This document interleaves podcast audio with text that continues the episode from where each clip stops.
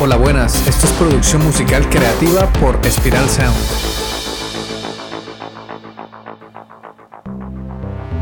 La música siempre ha creado una conexión muy poderosa en las personas con otras realidades, culturas y emociones. Con este podcast entenderás este arte a través de la producción musical y la ingeniería de sonido.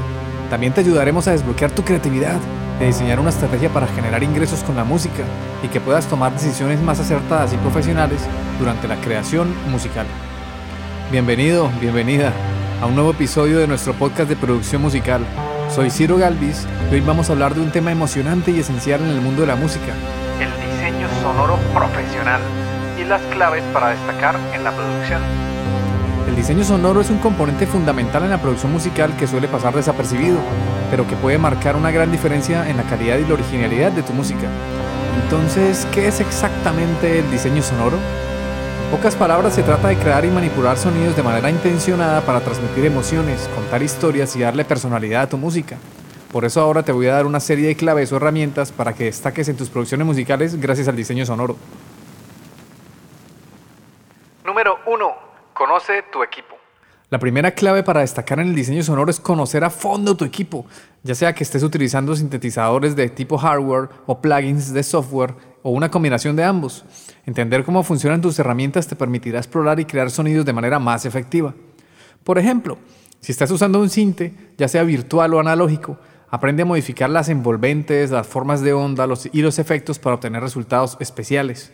Cuando hablo de conocer tu equipo me refiero a la importancia de familiarizarte a fondo con las herramientas y equipos que utilizas en tu proceso de producción musical. Es preferible que uses pocos plugins e instrumentos, pero que los conozcas muy bien en lugar de llenarte de instrumentos que te van a parecer que tienen controles de naves espaciales que ni sabes por dónde empezar a moverte.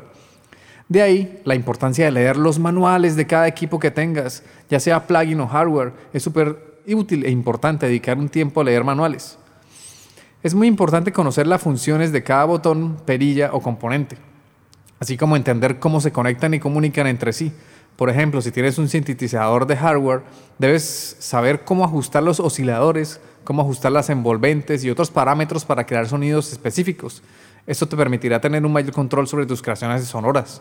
Si trabajas con software de producción musical como la DAW, que la DAW es la sigla de Digital Audio Workstations, o sea, tu software de producción musical, o son plugins de efectos e instrumentos virtuales, es igualmente importante que te familiarices con su funcionamiento.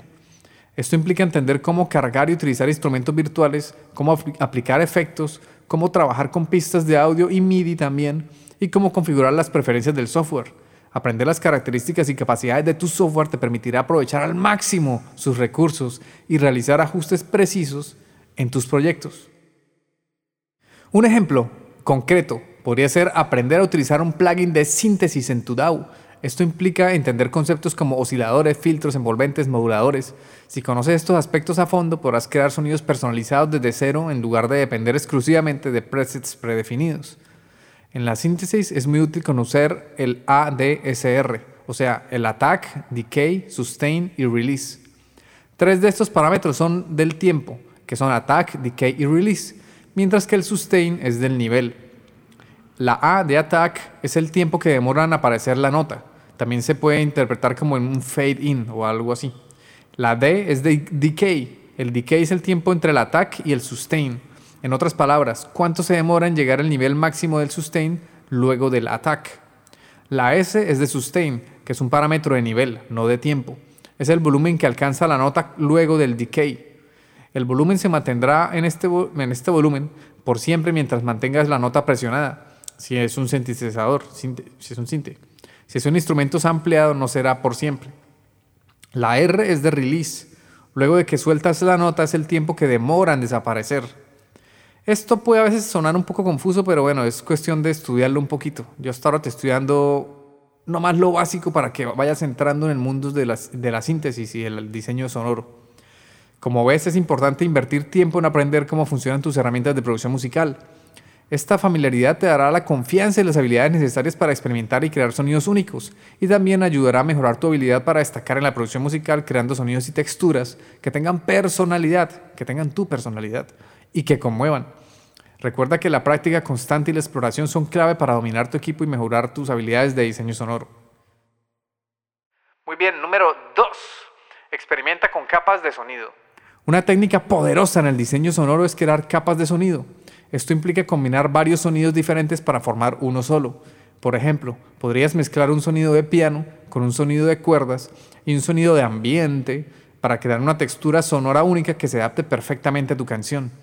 Utilizar capas de sonido es una técnica de producción en la que se combinan varios sonidos diferentes para crear una textura sonora más rica y compleja. Esto puede dar como resultado un sonido final más interesante y único en tus composiciones, o sea, un sonido con personalidad y que conmueva. ¿Qué son las capas de sonido? Las capas de sonido son muchas pistas o fuentes sonoras que se superponen y se reproducen juntas en una mezcla. Cada capa puede ser un instrumento diferente, una grabación, un sintetizador, una voz, lo que sea. Al combinar estas capas puedes lograr un sonido más completo y envolvente. Por ejemplo, imagina que tienes un piano sonando al desnudo. Este sonido está bien, pero notas que le falta textura, que le falta algo para que el sonido tenga carácter y sea más interesante porque ya has escuchado muchos sonidos de pianos en la vida, entonces es algo muy típico. Entonces decides añadirle un órgano tipo Hammond, una octava por abajo, para enriquecer el sonido del piano. Cuando digo órgano puede ser cualquier otro instrumento, como un cello, un sinte tipo pad. Aquí la idea es que añadas otro instrumento haciendo la misma armonía que tu piano, pero una octava por abajo. Con esto consigues un sonido más completo y enriquecedor. Este es un ejemplo de cómo crear una capa de sonido. Al superponer diferentes sonidos puedes crear una textura más rica y compleja en tu música, y esto puede hacer que tus composiciones suenen más interesantes y emocionantes.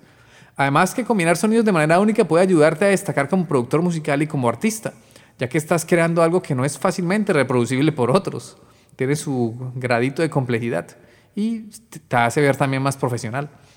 Entonces usar capas de sonido te permite expresar una amplia gama de emociones y estados de ánimo en tu música. Puedes usar sonidos suaves y tranquilos junto con sonidos más ásperos y agresivos para transmitir, mm, transmitir una historia compleja. La idea es que puedas construir y narrar una historia emocional con tan solo la música de tus canciones. No hace falta tener la letra para comenzar un viaje emocional. La música en sí ya transmite emociones y lo que buscamos como músicos o artistas es contar esa historia emocional. Queremos que nuestros oyentes viajen.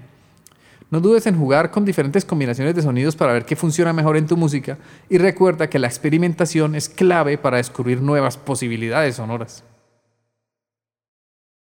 Número 3. Juega con la modulación.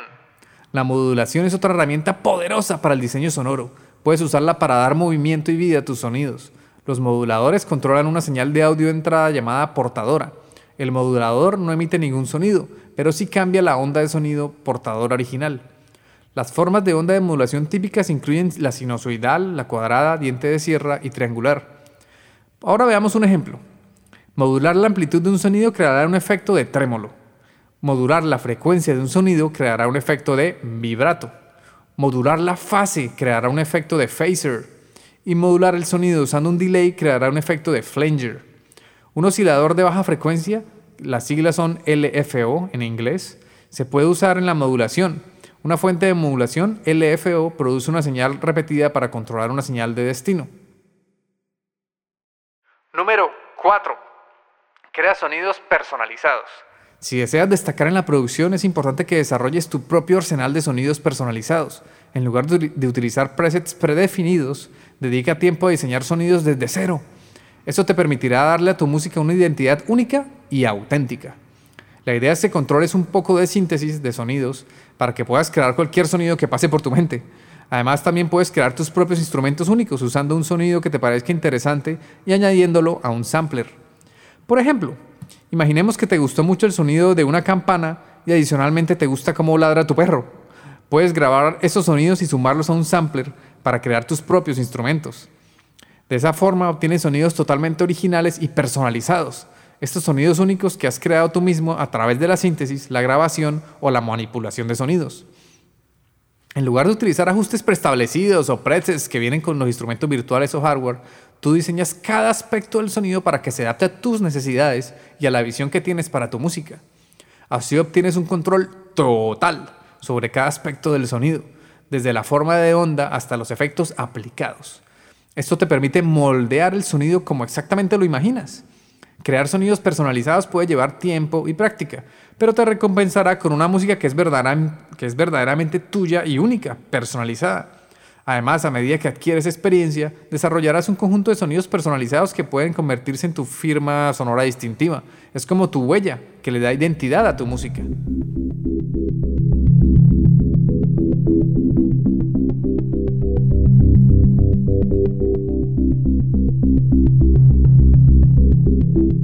Si te ha gustado este episodio y quieres conseguir un sonido profesional para que puedas impactar a millones de personas, ve a espiralsound.com. No olvides suscribirte a nuestra newsletter sobre producción musical, desbloqueo creativo y empresa musical, además de valorar con 5 estrellas este podcast. Una newsletter es un boletín informativo. Son noticias que te voy a ir pasando. Es información de valor que te puedo dar con el tiempo. Durante nuestros podcasts iré mostrando lo que hago como productor e ingeniero. Observaremos la música y el sonido desde diferentes perspectivas y comprenderemos todo el proceso de la producción musical, desde cómo surgen las ideas hasta lograr monetizarlas. Explicaré todo detalladamente a través de cada episodio. Si no quieres perderte esta información filtrada y no como suele pasar en internet, que encontramos de todo, pero es una locura poder iniciar con la música entre tantas técnicas, trucos y secretos que hacen magia, entre comillas, para sonar bien, cuando esto no va de magia ni de secretos, sino de tener el conocimiento ordenado y estructurado. Se trata de aprendizaje y formación, de seguir un paso a paso e interiorizarlo con la práctica, y así podrás conseguir un sonido profesional. Y no solo basta con sonar bien, también tenemos que desbloquear nuestra creatividad y diseñar una estrategia que nos permita generar ingresos con la música, si no esto no tiene sentido. Entonces, si no tienes que si no te quieres perder esta información, suscríbete al podcast y también a la newsletter en espiralsound.com, donde además de darte todo este contenido gratis, también te daré recomendaciones sobre grupos, artistas, plugins, técnicas de mezcla, técnicas de producción y formación para profesionalizar tu proyecto musical.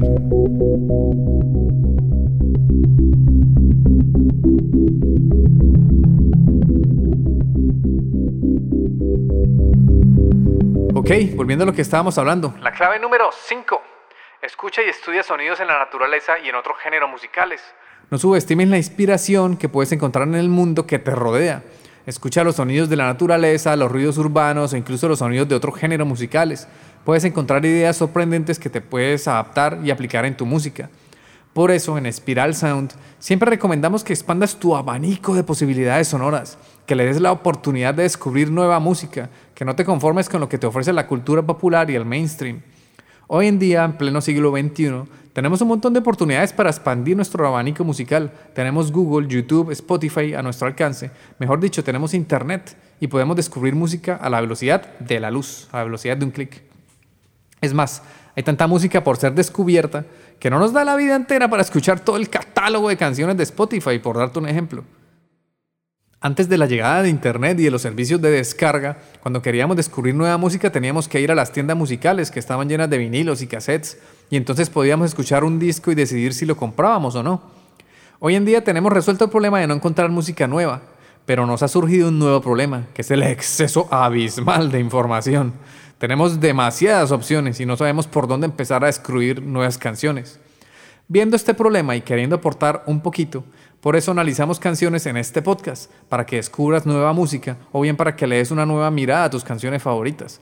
Mejor dicho, si te suscribes a este podcast, vas a poder descubrir nueva música, música recomendada por nosotros, para que expandas tus posibilidades sonoras. Número 6. Utiliza efectos de manera creativa. Los efectos como la reverb, el delay y la saturación pueden transformar por completo un sonido. Experimenta con ellos de manera creativa para darle un carácter único a tus pistas. Por ejemplo, una reverb larga puede convertir un sonido simple en algo espacioso y etéreo. O si le aplicas a un beat crash a un sonido, le puedes dar un toque low-fi de baja fidelidad. El beat crash es un efecto que destruye el sonido con el fin de bajar la calidad del mismo. Otro ejemplo puede ser distorsionar una señal de audio para darle carácter y que suene más agresiva. Puedes distorsionar la caja de tu batería o el bombo y escuchas a ver qué emoción transmite. Usualmente suele ser un poquito más de agresividad. Ahí sí ya entra tu imaginación y tu creatividad en juego. Tienes un montón de plugins y efectos que pueden solucionar el problema de falta de carácter en tu sonido. Eso sí, es importante que no te pases con los efectos, porque puedes enturbiar tus producciones. Esto es ensayo de error, porque no hay una regla que te diga cuánta distorsión es buena o cuánta distorsión es mala. No hay una regla que te prohíba utilizar chorus o una reverb. Aquí sí ya entra más tu gusto personal, tu criterio para decidir si le pones ese efecto o no.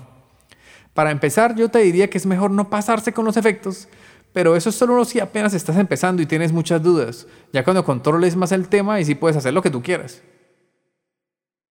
Número 7. Sé consistente en tu visión sonora. A medida que trabajas en tus proyectos musicales es importante mantener una visión coherente del diseño sonoro que deseas lograr. Esto ayudará a que todas las partes de tu canción se complementen entre sí y cuenten una historia sonora cohesiva. Es muy importante mantener una visión coherente y constante en el sonido que deseas lograr a lo largo de una canción o de un proyecto musical completo, como un álbum. Esto es clave porque lo que queremos es que tu música suene bien y se sienta unificada. Cuando eres consistente en tu visión sonora, todos los elementos de la canción trabajan juntos para transmitir un mensaje o una emoción específica. Es como una cadena que no se puede romper. Recordemos que la finalidad de una canción es transmitir emociones humanas, que si queremos impactar con nuestra música a millones de personas, lo que debemos perseguir es conmover y debemos subir del aburrimiento. Porque el aburrimiento es una no emoción, es algo que no aporta nada musicalmente hablando y también emocionalmente hablando.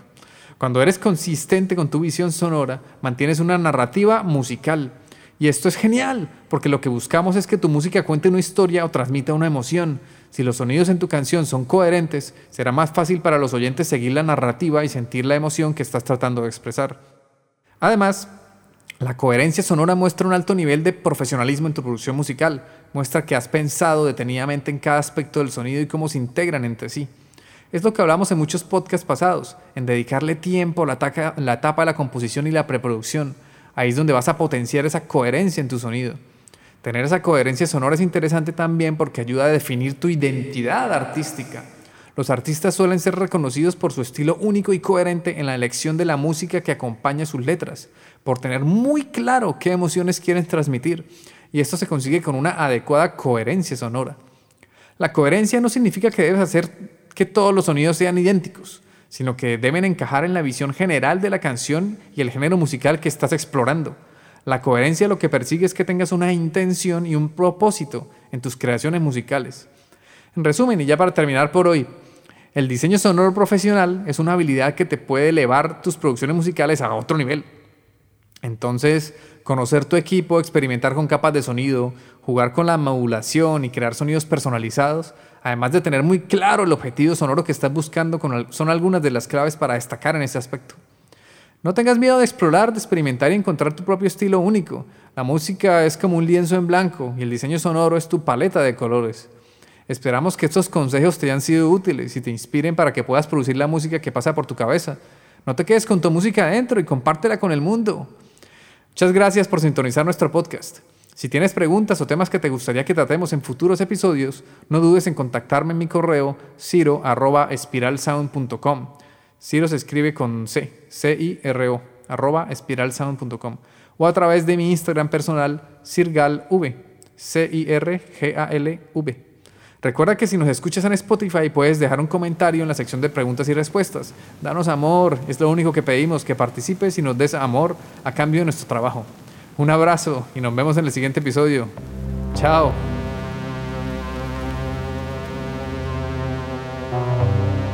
Este podcast ha sido realizado en el estudio de Spiral Sound. Puedes escuchar todos los episodios en Spotify, iVoox, Apple Podcasts o en tu aplicación de podcast favorita. Encuentra contenido adicional en espiralsound.com. Te habla Ciro Galvis. Gracias por escucharnos, por dejar tus valoraciones de 5 estrellas y por compartir este contenido, porque así ayudas a fortalecer la cultura.